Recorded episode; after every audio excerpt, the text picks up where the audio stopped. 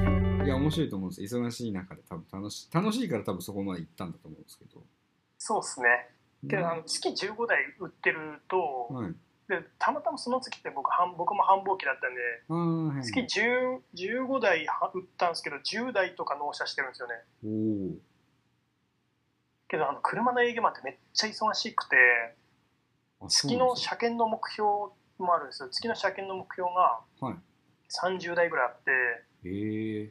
で12ヶ月点検っていうのあるんですけどはいはいそれも30ぐらいなんですよおおで 6, 6ヶ月点検が70台ぐらいで なんかすごいですね裏の点検 とか車検系の方がなんか数多くないっていうそうなんですよ新規の方がウェイト 少ないですそうなねんですよへえそうなんですで JAF1 件のうんうん新規あの自動車保険2件の うんでナビ何個売るのとか全部あるんですよ。うん、ええすそごういなんですよ。 そうそうなんですよ。それはなんかそれぞれに目標があるってことなんですかなんかポイント制とかじゃなくて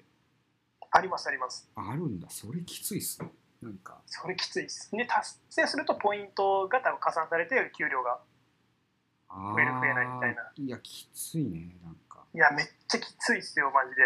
きつだからしそう新規だけ売っててもいいわけじゃないっていうことですよね要するあにもう全然だ全然最低新規売らないとその会社にいる意味ないぞっていう話ですかね。あ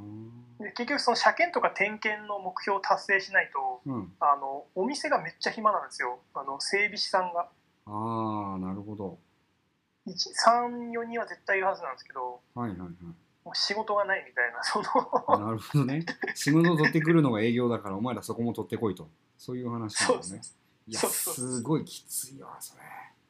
いやでも僕もあの本当入社したての頃はやばかったですね